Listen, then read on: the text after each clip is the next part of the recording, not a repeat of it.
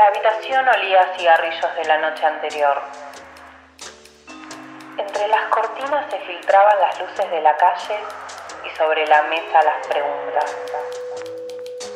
Las preguntas sobre ese caso en el que no podían dejar de pensar. Noir Podcast. Un podcast de True Crime. Podcast de True Crime. Ella es Débora Figueroa Y ella es Eugenia Grandón. y esto es Noir Podcast. ¿Cómo estén? Hola. ¿Todo Por bien? segunda ¿Vos? vuelta. Perdón, te pisé, aparte. No pasa Hoy nada. es un día muy accidentado. Yo necesito que la gente lo sepa. Necesitamos contarle la Sí. verdad a los oyentes. Este es la- el volumen 2 del episodio 3.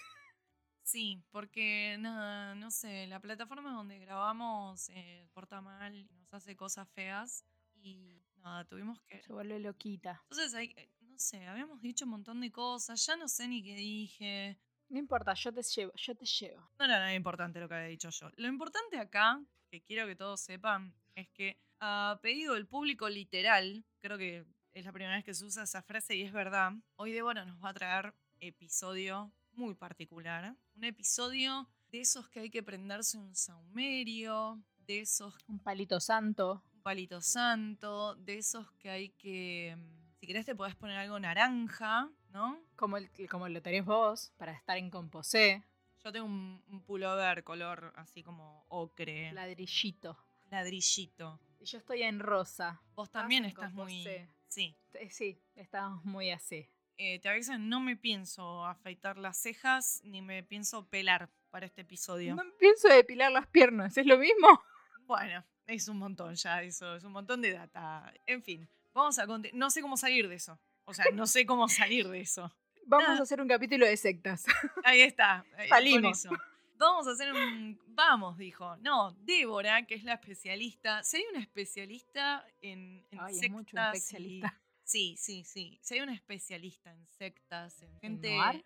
Sí, pero en gente que baila, en gente que, que de golpe está orando y la toquetean, es Débora.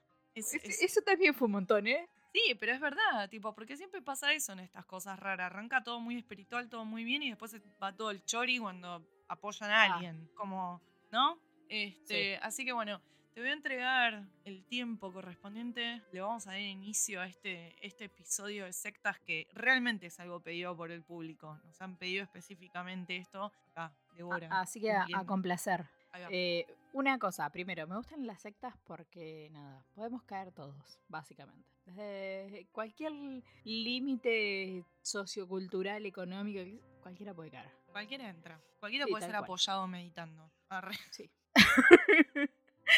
Pero En este caso es tal cual. Sí. En este caso va y va, ¿eh?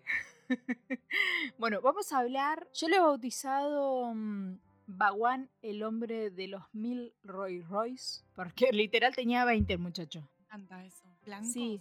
No hay nada más grasa que un Rolls Royce blanco, ¿no? Yo para mí sí. Pero bueno, hay gente y gente.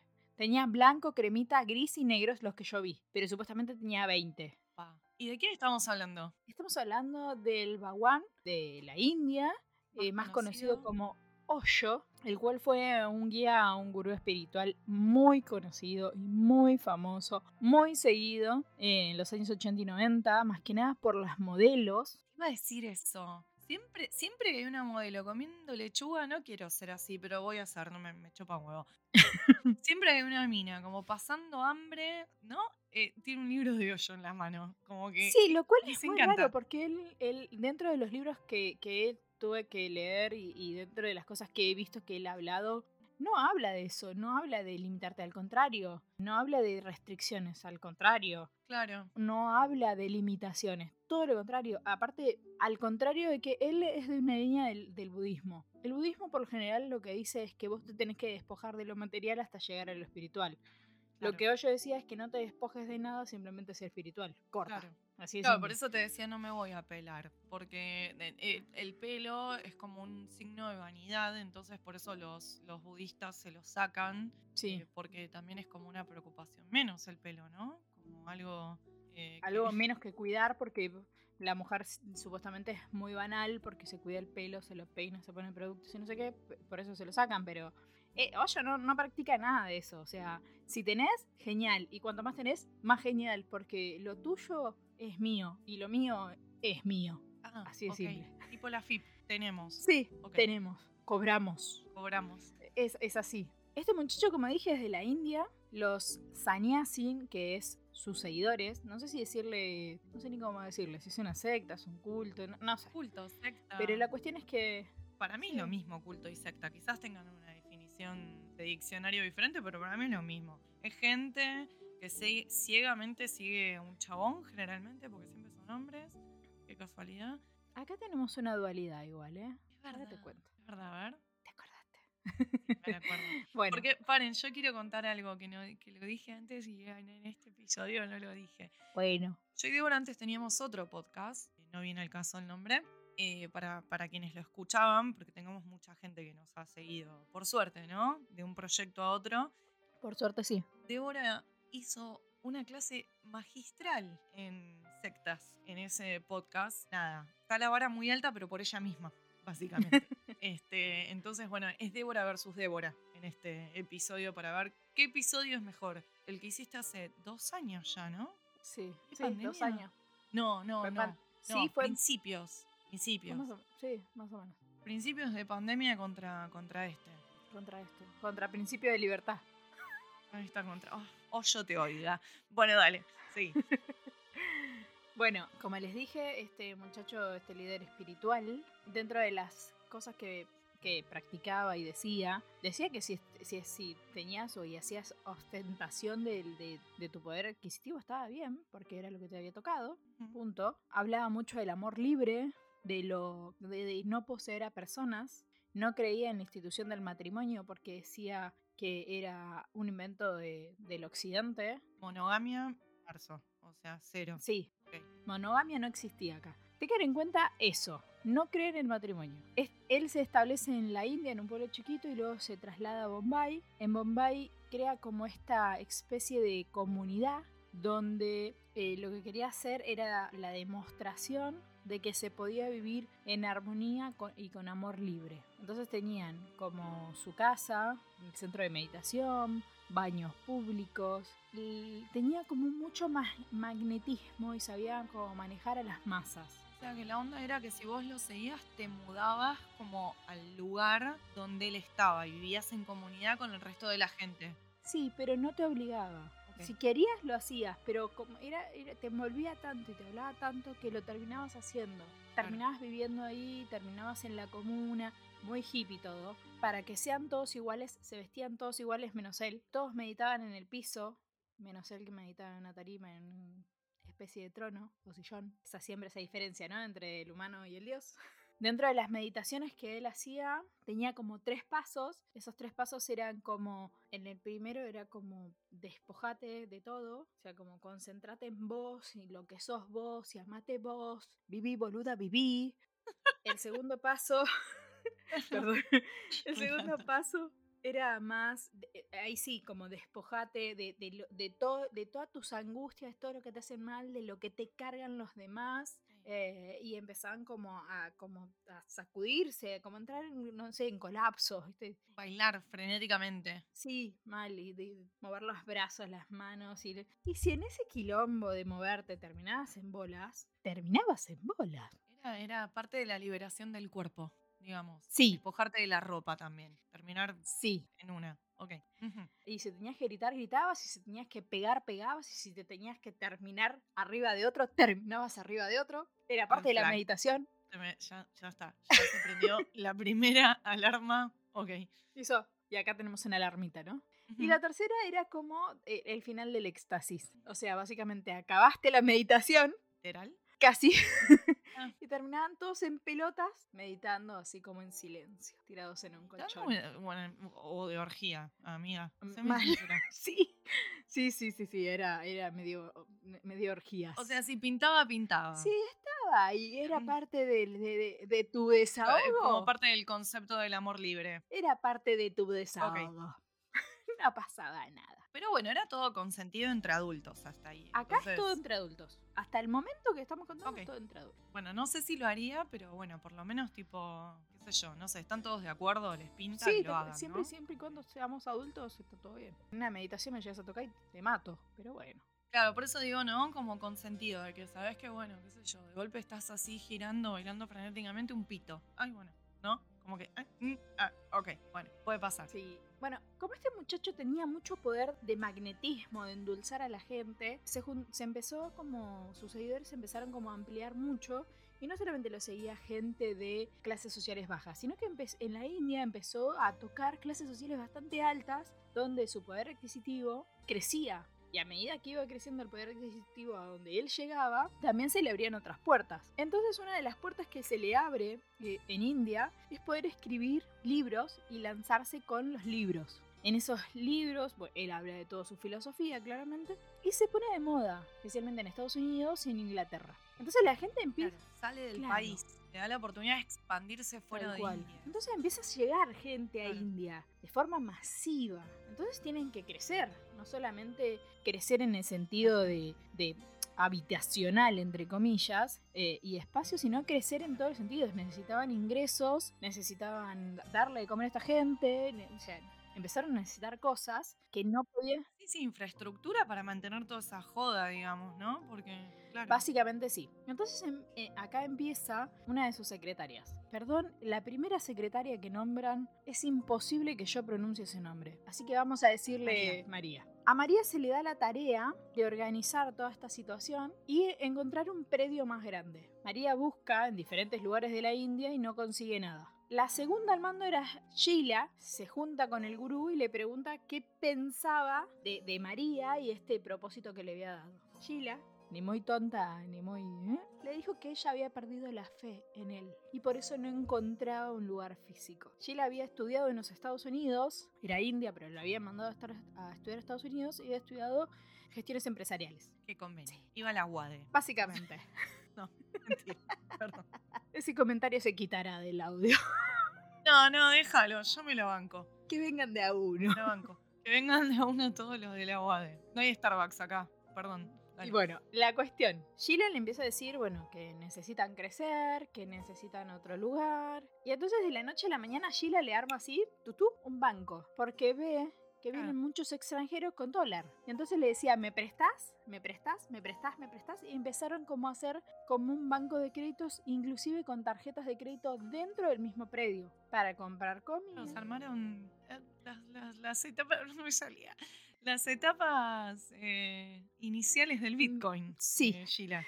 Sí, sí, sí, una visionaria. Una moneda paralela, claro. Bueno, haciendo esto, Sheila se convierte en la mano derecha de Hoyo y le empieza a decir antes que empieza a buscar un predio, le dice yo voy a hacer un voto de silencio, vos tenés que ser mi vocera, vas a ser mi voz y yo te voy a encargar de que eh, esta, mi visión de una comuna para demostrarle al mundo que se puede vivir de la manera que nosotros vivimos se haga realidad. Entonces ella dice, bueno, nos vamos a Estados Unidos, porque eh, allá tienen libertad de culto. Sheila se viene a Estados Unidos, busca un predio, el predio que encuentra es un rancho de 60 hectáreas en Oregón, eh, cerca de un pueblo que se llama Antílope. Estaba cerca de Portla- Portland, Portland, no me sale nunca Portland. Portland.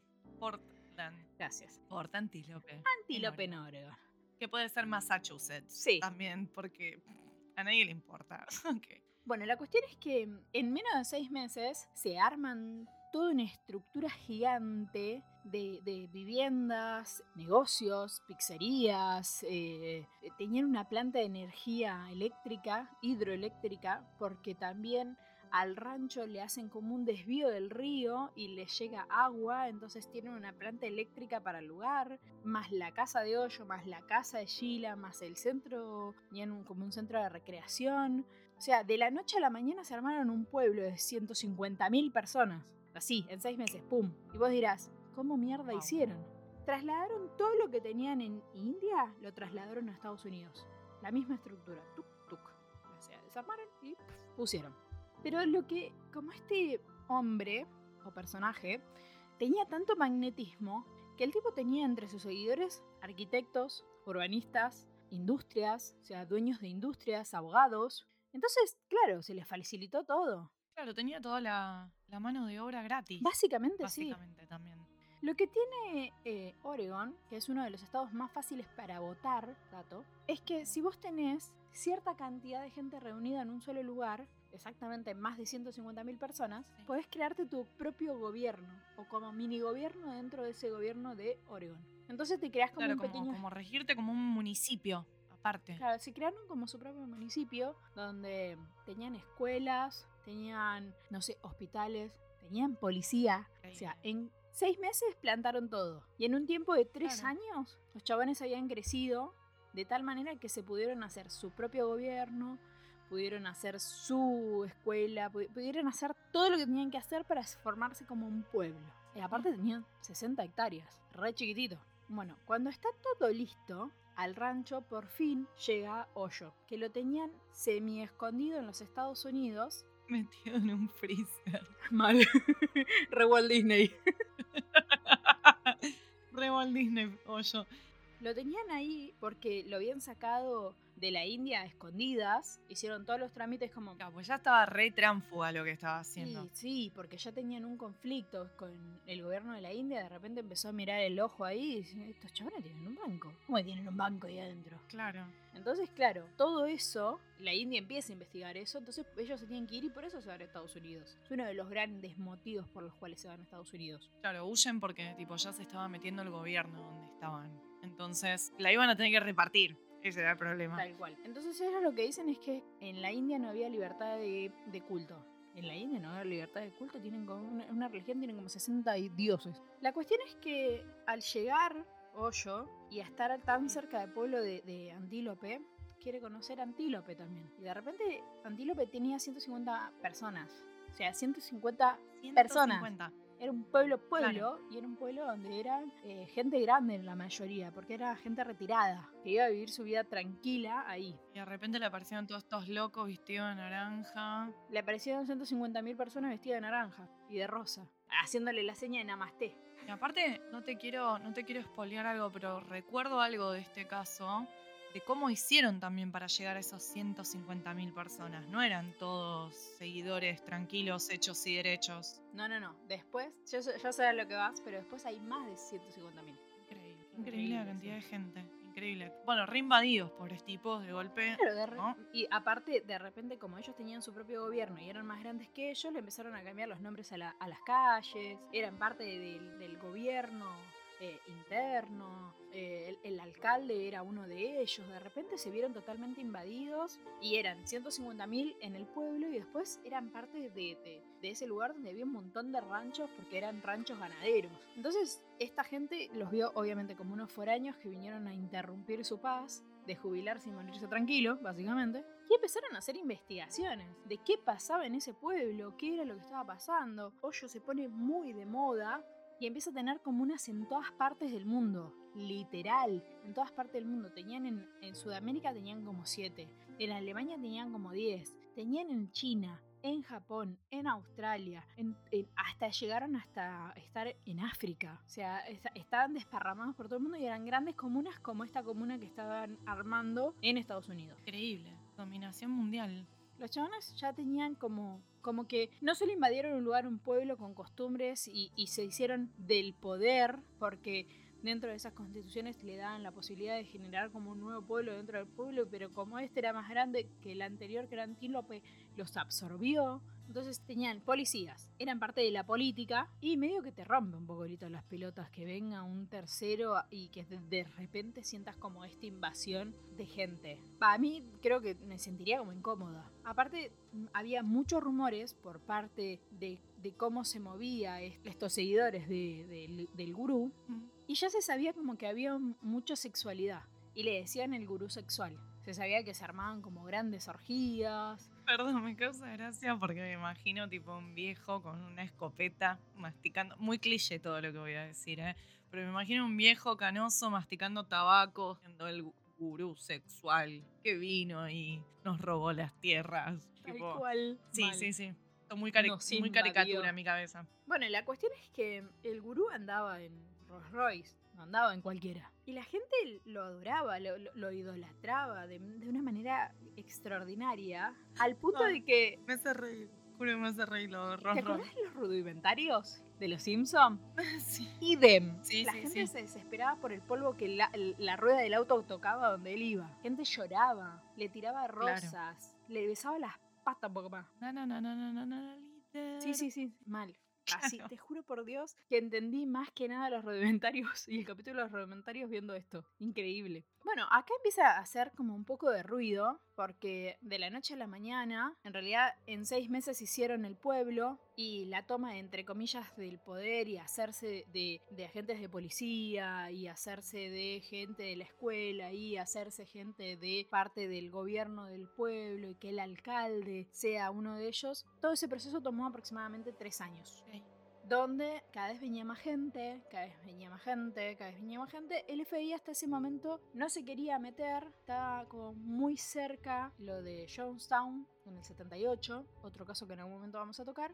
Sí. Y una de las seguidoras de Hoyo era una de las hijas de un agente del FBI que había ido a Jonestown y lo habían matado ahí. Entonces era como doblemente preocupante para el... O sea, ya Estados Unidos tenía el ojo ahí para que no se vuelva a repetir Jonestown, básicamente. Sí, ya, ya se la veían venir que otra vez tipo drink de Kool-Aid, que era, perdón, es un chiste, bueno, perdón, muy cipayo lo mismo, lo mío, pero era como el chiste, Otra vez juguito. sí, de, to- de tomarse el juguito, porque recordemos que en Jonestown básicamente lo que hizo el, el líder fue darle jugo con veneno a todos los que eran parte de esa comuna y murieron todos y fue una tragedia y fue un horror y fue básicamente lo que el FBI tenía miedo es que otra vez se le muriera un montón de gente por no haberse metido a tiempo, porque era lo que después se decía, cómo no se habían metido, cómo dejaron que esta gente, ¿no? Como que se, se autogobernara o se autolegislara sola, entonces así llegaron a lo que llegaron y murieron todos. Exacto. Entonces, claro, el FBI diciendo otro quilombo más no podemos tener. Y, en este caso en, en tierra en tierra nuestra, porque lo de Jonestown no fue en, en tierra americana, en otro lado. Entonces estaba como muy ahí, muy en la vista.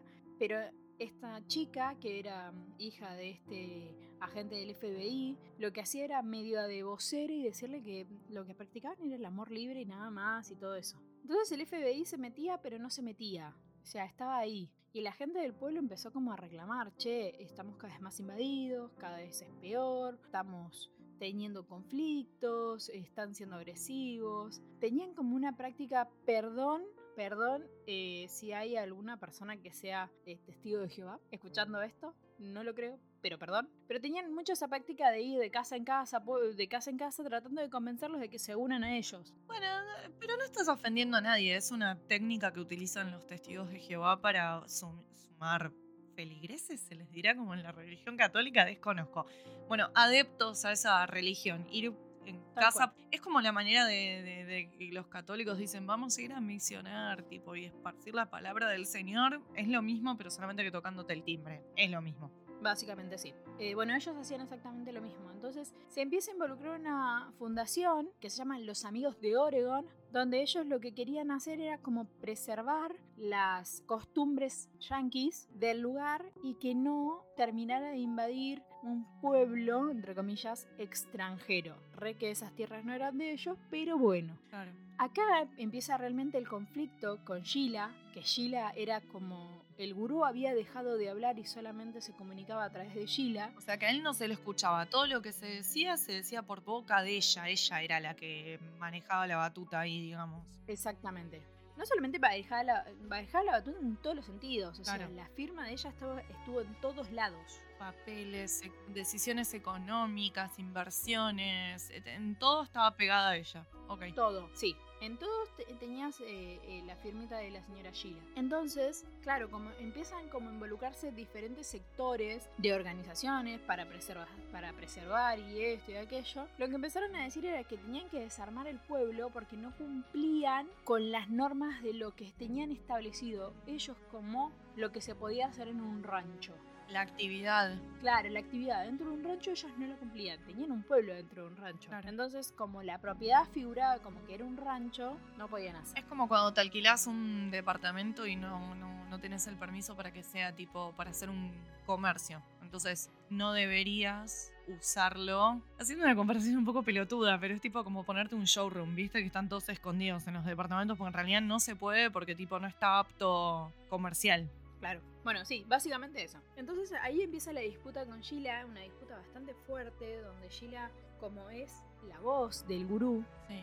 empieza como a tener eh, este poder de decir, entonces nos tenemos que involucrar más y tenemos que demostrarle que nosotros podemos y que no nos van a, eh, a ganar. Y empieza a comprar las propiedades que estaban en venta dentro de Antílope. Ya dejan de estar dentro del rancho solamente, sino que también se pasan al pueblo que está a 30 kilómetros en Antílope. Claro, va creciendo tipo expansión. Eh, Sí, la finalidad era ganar cada vez más territorio, obvio. Tal cual. Y aparte, otro de los reclamos que hacían los propietarios de los ranchos aledaños era que nunca se había tenido en cuenta de la- el grado de contaminación que podían llegar a estar teniendo los vecinos de los ranchos que también tenían ranchos. De repente las aguas cloacales, los desechos y no sé qué, todo eso como que eh, eh, los estaba perjudicando. Claro. Entonces ellos tenían que demostrar todo el tiempo de que era todo orgánico, que reciclaban. Y empieza como esta disputa de tire y afloje. Claro, cada vez más gente, cada vez más desperdicios, cada vez más consumo, cada vez más gente dando vueltas, cada vez. Todo medio como al borde del- de la anarquía, ¿no? En cualquier momento explota todo y. Sí. Bueno, entonces, nada, Sheila empieza a hacer este tipo de transacciones que, como la plata era en efectivo, y viste que allá eh, la plata en efectivo como que no, no, no tiene... Se usa. Sí, entonces era un poco raro. Entonces el FBI empieza a mirar un poquito más. Pero sigue sin Es re delincuente pegar todas las cosas en efectivo. No es como acá. Allá es como tipo. Todo el mundo usa débito, crédito. eh, bueno, ahora con, con las billeteras móviles. Virtuales. Claro, virtuales. Tipo, es como. Si pagas en efectivo, sos raro. Como. ¿mm? Que pagan en efectivo. Porque recordemos que todo lo que sea una transacción electrónica deja una huella. Y todo lo que vos pagues en efectivo no deja una huella de que estuviste en ese lugar y demás. Por eso, como que es Por eso es raro. es raro pagar cosas que son grandes sumas de dinero en efectivo. Yo creo que acá también, pero... Acá, Acá, acá la gente más. pobre camina, la- la vieja de la inmobiliaria quiere que le vayas a pagar en efectivo y te a ir con veintipico de lucas en la mano. ¿Cuánta gente sigue haciendo eso? No, acá, acá no es. Acá es más común manejar efectivo que, que allá. Sí. Bueno, la cuestión es que acá empieza como la rispidez entre la gente del pueblo y la gente del culto, los seguidores de- del gurú, ¿no? Y en el, entre el 82 y el 83, ellos compran un hotel en Oregon, pero en el centro de Oregon, que es para la gente que tenía como que salía y que, y que- o que estaba de paso hasta llegar a- al rancho. Claro. En este hotel ponen una bomba. Explota el edificio. Nadie sale herido, pero ponen una bomba. Cuando ponen una bomba, Sheila se vuelve loca, básicamente. Empieza a decir de que si ellos, los foráneos, los atacaban, como a su pueblo, a los seguidores de Hoyo, ellos iban a defender con uñas y dientes. Y que si caía una cabeza Seguidor. seguidor de Hoyo, iban a caer 15 de los foráneos, por decirlo manera. Lo cual es bastante complejo que digas abiertamente de que si me matan a uno te mato 15. O sea, ojo por ojo, diente por diente, de repente, Sí, no sé. amenaza directa, ¿no? Muy, Sí, muy comprometedora aparte, tipo, se le cae un pelo de la cabeza a quien sea y te van a ir a buscar a vos porque anduviste amenazando gente también, ¿no? Digo, poco astuto. sí. Y a- eh, la verdad que sí. Y acá empiezan como las prácticas más militares que tiene Sheila. Sheila lo que hace es comprar armas de, de forma legal, compra, y acá entre comillas, compra armas largas, viste que en Estados Unidos puedes comprar armas como comprar golosina. Empieza a comprar armas y se arma, el rancho se arma entero. Claro, igual siento que fue como la excusa perfecta, ¿no? Para levantarse en armas, tipo así, de una. Y como ella era la voz de Hoyo, ella decía que tenían que protegerlo, porque si, si habían puesto una bomba, nada, había que protegerlo. Así de simple. Sí, como que ella lo dijo, ya está, eso es una... una eh, a ver cómo lo podemos decir, como, como, como podría haber sido, como no se lastimó nadie, se podría haber lastimado un seguidor o podrían haber lastimado la cabeza completa de toda la ¿cómo se llama? De toda la organización. O sea, como que ella flashó que él corría peligro inminente, que lo iban a boletear en cualquier momento. Entonces, básicamente dijo, bueno, esta es la mía. Entonces se fueron todos a Walmart y se compraron un par de recortadas, tipo AK-47 creo que son. Armas largas, armas largas militares, o sea... Las puedes comprar en... Nada, bueno, así tienen los problemas que tiene esta gente con los, con los tiroteos en los colegios y los horrores de hace poco de la masacre esta nuevamente. En Texas. Ya es como que hay más tiroteos y más school shootings que,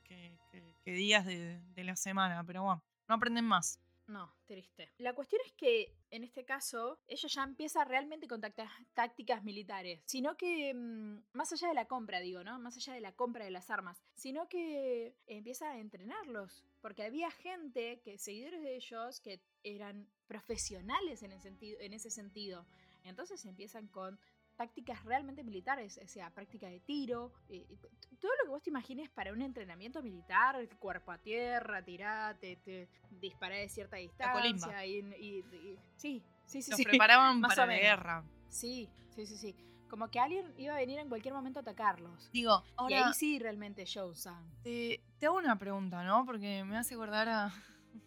bueno, nada, a, a tácticas gobiernos anteriores estadounidenses. ¿Vos crees que fue un autoatentado para poder justificar todo esto, como la mayoría de las cosas que hace Estados Unidos, que se autoatenta o hace estas cosas para después salir y tipo, no sé, me hace acordar las teorías con, relacionadas al 9-11 y nada, también la invasión a Irak y todo eso. Siempre lo mismo, ¿no? Es como, nos atentaron, entonces ahora nos tenemos que armar hasta los dientes y tenemos que salir a reventar a todo el mundo. Y la excusa. ¿Sabes que sí? Sí, porque es, eh, o sea, un hotel completo tipo el Cecil. Sí. Y no, un solo herido. Ni un solo herido. Bueno, ese, ese no sé ni cómo no lo vuelan, mira. Ay, sí, es un dios. Qué hotel horrendo. El hotel del terror. Entonces, ¿vos, vos crees, también sospechás Sí, para mí fue autoatentado para tener la excusa de comprar armas y me armo hasta los dientes. Sí. Me sonó eso, me sonó. Ahora después te cuento otra cosa y vas a decir, sí, realmente fue un atentado. Ah, ok. Fue un autoatentado. Bueno, como empiezan ya esta rispidez de forma continua entre el Estado, que es el pueblo de Waco. Viste que ellos tienen como. Es como una caja dentro de otra caja dentro de otra y es Waco County. Eh, que, y después, tipo, adentro de eso está el, e, está el estado, el county. Eh, es como nosotros que tenemos, tipo, provincia. La, ciudad. La ciudad. Y los barrios adentro, ¿no? Es como una mamushka de una cosa más grande dentro de la otra que nunca termino de entender cómo funciona en Estados Unidos. No, idem. Tampoco mucho me calenté nunca por averiguarlo, pero en fin, sí.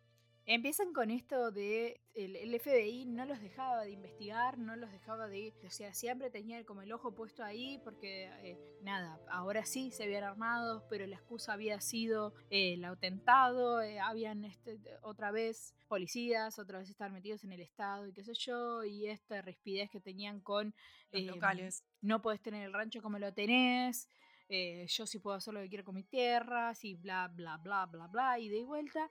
La cuestión es que en las elecciones del 84 ellos necesitan tener a por lo menos tres concejales dentro de lo que sería el, gobierno de Huaco para que no le destruyan el rancho. Claro. Sí, si tienen. Es como, es como tener mayoría política en el Senado. Así te aseguras de que las leyes que vos proponés se voten y se aprueben, porque tenés la mayoría de los asientos. Es lo mismo con esto. Ellos necesitaban tener la mayor cantidad de gente a favor de ellos para que cuando se tome la decisión, si es una decisión que va en contra de ellos, que esta gente la vete y no la puedan llevar a cabo. Y si es algo que los favorece, la aprueben y nada, le den luz verde para seguir haciendo lo que se les cantaba, ¿no? Tal cual. Entonces, ¿qué hace Sheila con la presión de que Hoyo le dice, no podemos perder las elecciones porque no podemos perder el rancho? Vos tenés que hacer algo para que tres de, nuestros seguidores estén dentro de este gobierno interno para no perder el rancho. Claro, porque te dan un asiento por, por cantidad de gente que vive dentro de la comuna, digamos. Sí, pero de todas maneras vos tenés que votar, viste que allá te tenés que anotar para votar y después podés votar. Claro, sí. Entonces no llegaban porque ahí ya está, era un tema nacional, todo Oregon estaba enterado de la situación que estaban viviendo en el pueblo de, de Antílope con el rancho y con la gente seguidora de Hoyo, y esta rispidez que estaban todos armados hasta los dientes y que los estaban investigando, y que, bueno, se le ocurre la brillante idea de como ellos son una comuna abierta y ellos vienen a demostrar que son mejores que, el occidental, que medio los trataban de tontos y de idiotas, y más de una vez Sheila se refiere a la gente del pueblo de Antílope como estúpidos en, en conferencias. Mm. Aparte ellos dejaban como entrar siempre a la prensa a que vea, revise y qué sé yo y qué sé cuánto para demostrar que realmente es- esta, eran amor y paz. Claro. Pues no, mi ciela. Lo que hacen es traer a la gente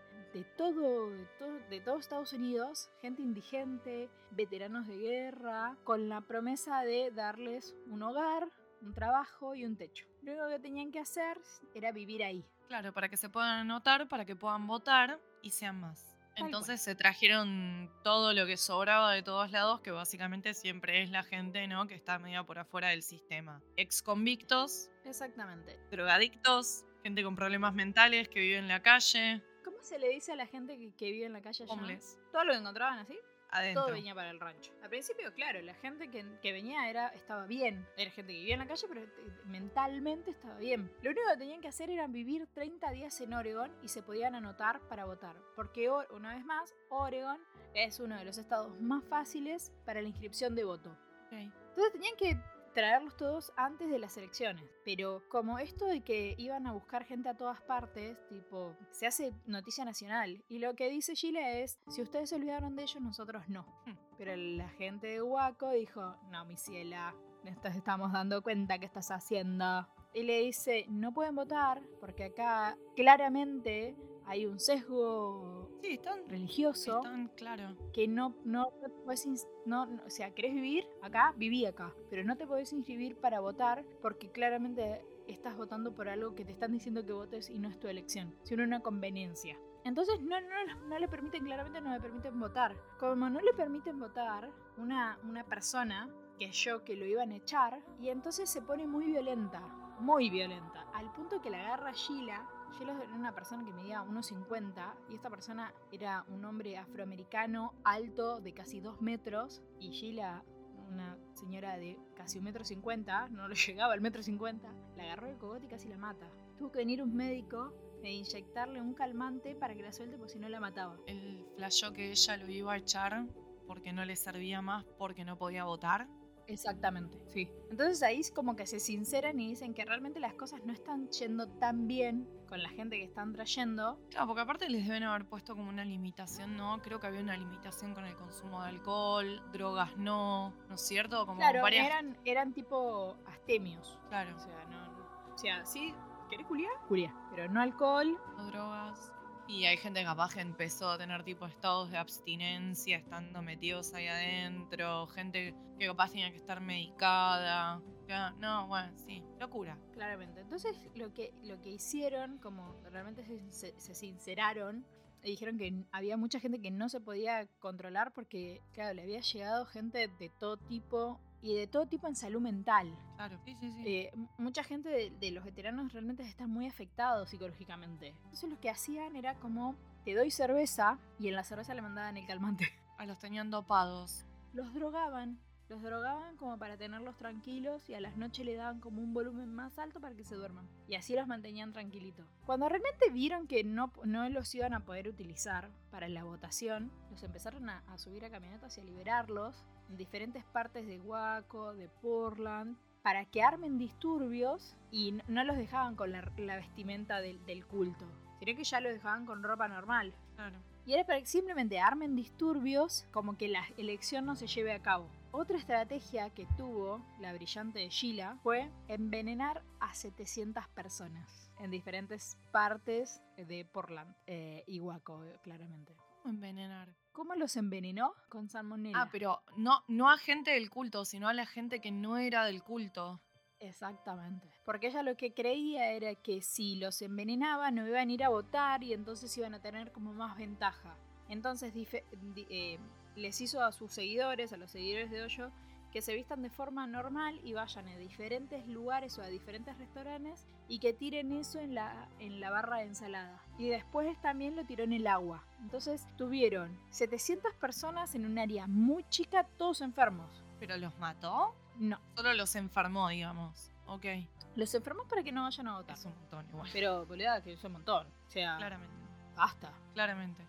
y, y- y ya empieza a, perder el control, Sheila no, no tiene como, como sentido, porque más allá de eso también se empieza a poner celosa, porque Hoyo empieza a ser tan popular y tan conocido que empezó a rodearse de gente de Hollywood, entonces le decían la gente de Hollywood, y eso le, también le daba muchos celos, estaba perdiendo el tema de las elecciones, la gente de Hollywood le podía comprar y regalar más cosas de lo que ella podía darle materialmente a Hoyo, Claro, como que de golpe se le estaba pinchando todo el plan. No iba a poder darle al Padawan al Padawan. lo que. Lo que. lo que estaba pidiendo básicamente. Sí, sí, sí. que sí. era que, ah, que ganen las elecciones y que no desarmen el, el- el bendito pueblo, ¿no? Claro, otra vez, ¿no? Ya venían de tener Sí. que hacer lo mismo en India. Tal cual. No quería perder esto eh, el señor Hoyo. No quería perder porque, eh, claro, como vos decís, es la segunda vez que le estaba pasando lo mismo y acá está re bien. Aparte, un negoción. ¿Quién va a querer perder eso? Entonces, dentro de la paranoia que tiene, que tiene Sheila, empieza a instalar micrófonos dentro de la casa de Hoyo, dentro de la habitación de Hoyo, para escuchar las conversaciones y ver qué le estaba pasando con su gurú. Ahora él no tenía un voto de silencio, un voto de silencio para la gente, pero adentro hablaba con todo el mundo. Tal cual. no se dirigía al, al- al pueblo, a las masas. Ah, es como el voto de pobreza de las monjas y los curas. Pero después, bueno, ya sabemos. Y después está el gobierno. Sí, sí, cobrando sueldos este, del Estado. Esos son los verdaderos planeros. Bueno, dale, Sí. sigamos. Sigamos. La cuestión es que dentro de las conversaciones que ella escucha, habían planeado, Hoyo que lo que quería hacer era como, como morir como un mártir, entre comillas, ¿no? Entonces se había planeado con su médico personal que lo asistiera en una muerte. ¿Pero por qué se quería morir? ¿Se sabe? No. ¿La flashó? No, pero la flayó, sí, sí, sí, sí. Ok. La flayó totalmente. O capaz estaba enfermo de algo y no sabía. Lo que el tipo quería era morir en sus términos. No saber. Capaz que estaba cansado de todo y se quería ir a la charga y ya está. Sí. La cuestión es que el, el tipo, el médico personal, le dice que sí, que le podía dar tres inyecciones, que uno como que lo iba a dopar, el otro como que lo iba a dormir y finalmente lo iba a matar. Claro. Sí, sí, como se dan las inyecciones en las ejecuciones, básicamente. Sí. Básicamente sí. Entonces ella lo que hace, como el broche de oro de esta situación, como finalmente pierde las elecciones y pierde el tema de estar como eh, que dentro del, del consejo de Waco esté gente del, del culto, Sí. pierde las elecciones, entonces lo que hace, y al escuchar esto por sus celos, planea matar al médico. Con dos personas más, planean matar al médico. Entonces Para que el- el médico no pueda, no pueda hacer lo que le estaba pidiendo yo. Ok. Exactamente. Entonces el 13 de septiembre intenta matar al médico. El médico se da cuenta que le inyectan algo y Pero, para, ¿lo inyectan? ¿Cómo lo inyectan? ¿Lo inyectan con una jeringa? ¿Le ponen algo? ¿Pero el tipo se salva o no? sí, se salva. Ellos todas las noches hacían como esas grandes reuniones. En esas Sí. grandes reuniones, una de las personas, o sea, Sheila le da el- ¿La jeringa? la, la jeringa a una persona. Esa persona se sienta atrás del médico. En un momento de la reunión todos se paraban y saltaban. Y en esa, ese paro y me salto lo inyecta. Cuando lo inyecta, el médico le agarra a esta persona en la mano y se da cuenta que le inyectó con algo. Pero ella se suelta de zafa y la tira a la, La jeringa. a la inyección, Ajá. a la jeringa. Esa jeringa la levanta otra persona. El médico se da cuenta, sale de la reunión, se da cuenta que le inyectaron algo, es médico, se toma algo para contrarrestar sus síntomas, el tipo se salva. Como hacen esto y se la ven negra con hoyo, lo que hacen es salir del rancho. Se van, se toman una avioneta y se fugan. De la noche a la mañana desaparecen del rancho. ¿Quién es? Se va. La chica que inyectó al médico, Sí.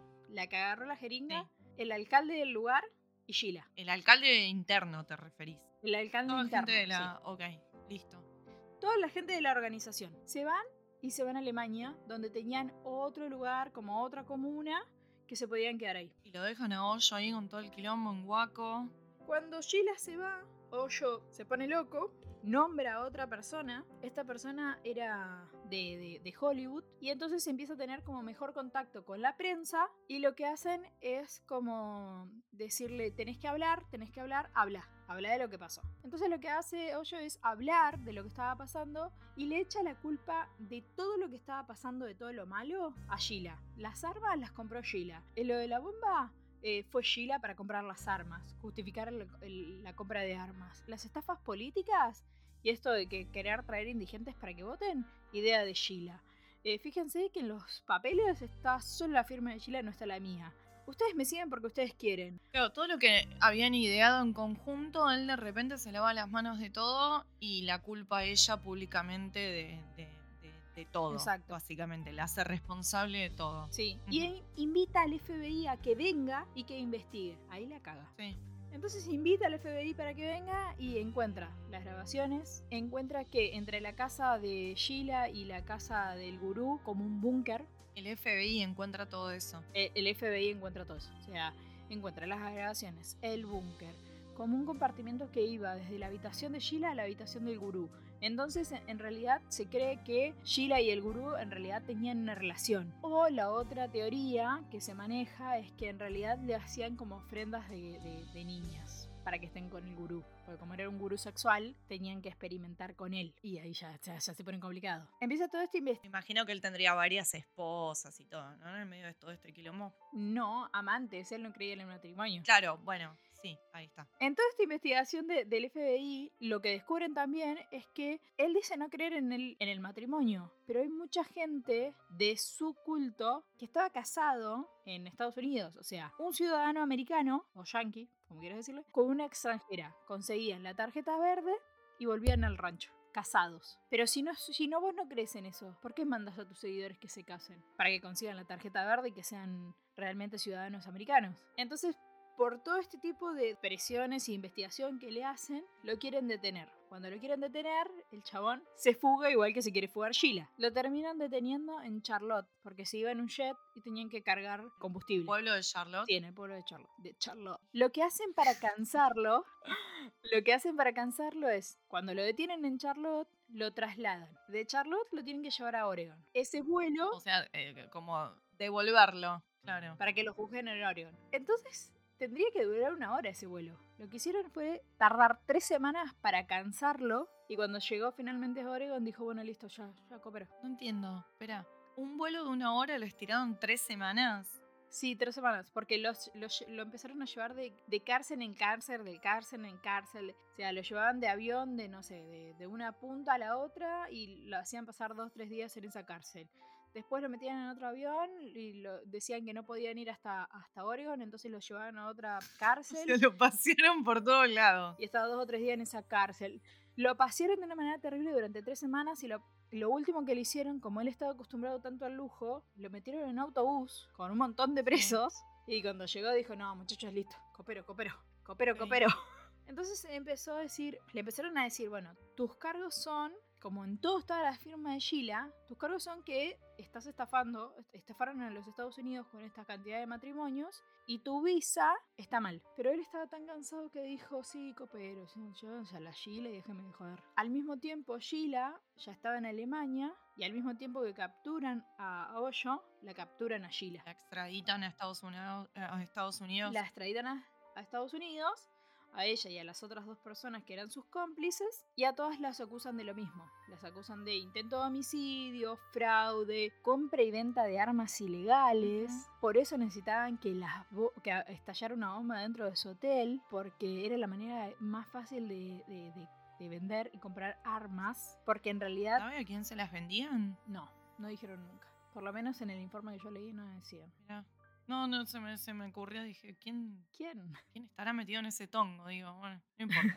Y mm, también ventas de, de estupefacientes. Tenían un laboratorio químico de anfetaminas. De todo eso se le está. Se le, sí, Dios, qué buena serie. De todo eso se le acusa a Sheila. Y Oyo le dice: Bueno, muchachos, contra mí no tienen nada. Yo le doy todo lo que ustedes quieran y me dejan ir a mi país. Extradítenme. Claro, a, a cambio de, de darle la información para que caiga todo el resto, el chabón hace un arreglo seguramente. Y el arreglo es: si yo colaboro y te digo cómo se manejaron, cómo hicieron todo, Déjame ir. eh, me das, me devuelves a, a- a la India. Exactamente. Listo, me voy. Bueno, el FBI termina de hacer la investigación, acusa forma- formalmente a Sheila, la encuentra culpable y la deja 17 años presa y al gurú lo mandan otra vez a India. En India es recibido con todos los, con flores y, y de- o sea, de una, como si fuera un dios, porque seguía habiendo Claro. seguidores ahí. Pasa un tiempo más y muere de forma misteriosa y la autopsia dice que fue una sobredosis. Entonces supuestamente lo que dice Sheila es lo mataron de la manera que él quería morir Quería. de forma asistida. Le generaron un monumento, el culto a Hoyo o las seguidores de Hoyo siguen existiendo. Sí. Sheila hizo una apelación y ahora está libre, sigue viviendo en Estados Unidos y para retribuir como todo el mal que hizo, tiene una casa hogar donde cuida de ancianos, enfermos mentales, gente con Alzheimer, gente con Parkinson y viven como si fueran una pequeña comuna, pero ella es como la líder, por decirlo de alguna manera, y pero tiene enfermeros, médicos y todo eso. O sea, es realmente una institución. Sí. Pero ella es como la, que- la presidente, ¿no? Y dice que lo está haciendo como para Limpiar culpas. limpiar culpas, sí, básicamente. Pero sigue diciendo y reclamando que a Hoyo lo mataron por la manera que murió. Ahora es increíble, ¿no? Ella reclama que a Hoyo lo mataron, pero no, no, no reclama el hecho de que a él nunca lo metieron en NACA como a ella, 17 años, ¿no? No, ¿viste? Increíble lo que es el amor ciego. Ella sigue así como sumisa. Porque ella sigue, sí, sí, sí, ella sigue diciendo que lo que está haciendo, más allá de limpiar sus culpas, que hace lo que su maestra le enseñó, que es servirle a los demás. Bueno, claramente cuando te lavan la cabeza, Mm. difícil. Y lo que iba a decir era, algo que me había olvidado, era que cuando estaba en Estados Unidos era el Baguán y cuando vuelve a, a India, cuando lo deportan y vuelve a India, le ponen Hoyo, porque en japonés significa maestro o aquel que se sigue, simplemente por una cuestión de marketing, para la, como que es otra persona. Como la. Claro, como la, la- alguna, alguna empresa que la caga con algo y le cambien el nombre al producto para que lo puedan seguir vendiendo como otra cosa cuando es lo mismo, básicamente. Básicamente sí. Y hasta el día de hoy hay mucha gente que sigue yendo a ver el templo de Hoyo en la India y sigue haciendo meditaciones y es todo súper tecnológico. Vas a cualquier librería, están los libros de Hoyo hoy en día a disponibilidad de quien quiera. Se siguen vendiendo, se Sí, siguen sí. vendiendo y sigue la, la- o sea, la gente que quedó como en el poder, esa gente de Hollywood que es quien quedó con todo eso, es la que la junta en pala. Claro, Así que hasta acá llegamos con el episodio de Palopitas de la India. increíble. ¿Qué querés que te- No, por lo menos no terminó siendo un, un, No, no los terminó matando a todos. Policías, droga, armas largas, pero fusiles, gente. Como que, como que en este caso, lo único que creo que tiene diferente esta secta, esta, este culto, ¿no? Es que como que a la gente que estaba en el culto en sí no le pasaba nada malo. Lo que pasa que eran todos usados para un final diferente, que era un lucro económico, Sí. ¿No? Tipo, porque nada, los tenían haciendo metanfetaminas y los usaban para, no sé, hacer venta y de armas, o sea, como que, como que creo que es uno de los pocos, no sé, que, que al menos, no sé, qué sé yo, que no terminaban todos, este, Muertos, básicamente. no sé, digo, pensando, claro, pensando en otros cultos, ¿no? Que tipo los obligan a hacer cosas, o los marcan, o los queman, y los. ¿no? El branding que, que hablábamos la otra vez. Como que en este, bueno, no sé, qué sé yo, la gente iba, flasheaba como una hippie y se iba a vivir ahí. Y quizás pocos sabían, ¿no? De lo que se estaba tejiendo atrás eh, por los que manejaban la Ah, cosa. ¿Sabes qué? un comentario aparte, eh, dos cosas. La primera, nunca se le comprobó que fuera abusador de chicas o de chicos. Nunca. Siempre hubo como la sospecha, pero nunca tuvieron como eh, ningún testimonio, nada. Nadie lo acusó. Menores de edad. ¿Estamos hablando de menores de edad No, o mujeres edad, muy jóvenes. muy jóvenes? Una de esas, Sí. nunca se le comprobó, siempre fueron como los dichos, pero nunca se le comprobó nada. Y lo segundo es que el rancho lo terminaron vendiendo. ¿Quién lo compró? Un centro cristiano y lo que hacen es un campamento ahí. Se utilizan todas las instalaciones que ya estaban para un campamento para promover la castidad. Punta a la otra. Ok. Reutilizando espacio. La reta estaría contenta. Bueno, ¿qué te pareció? Eso.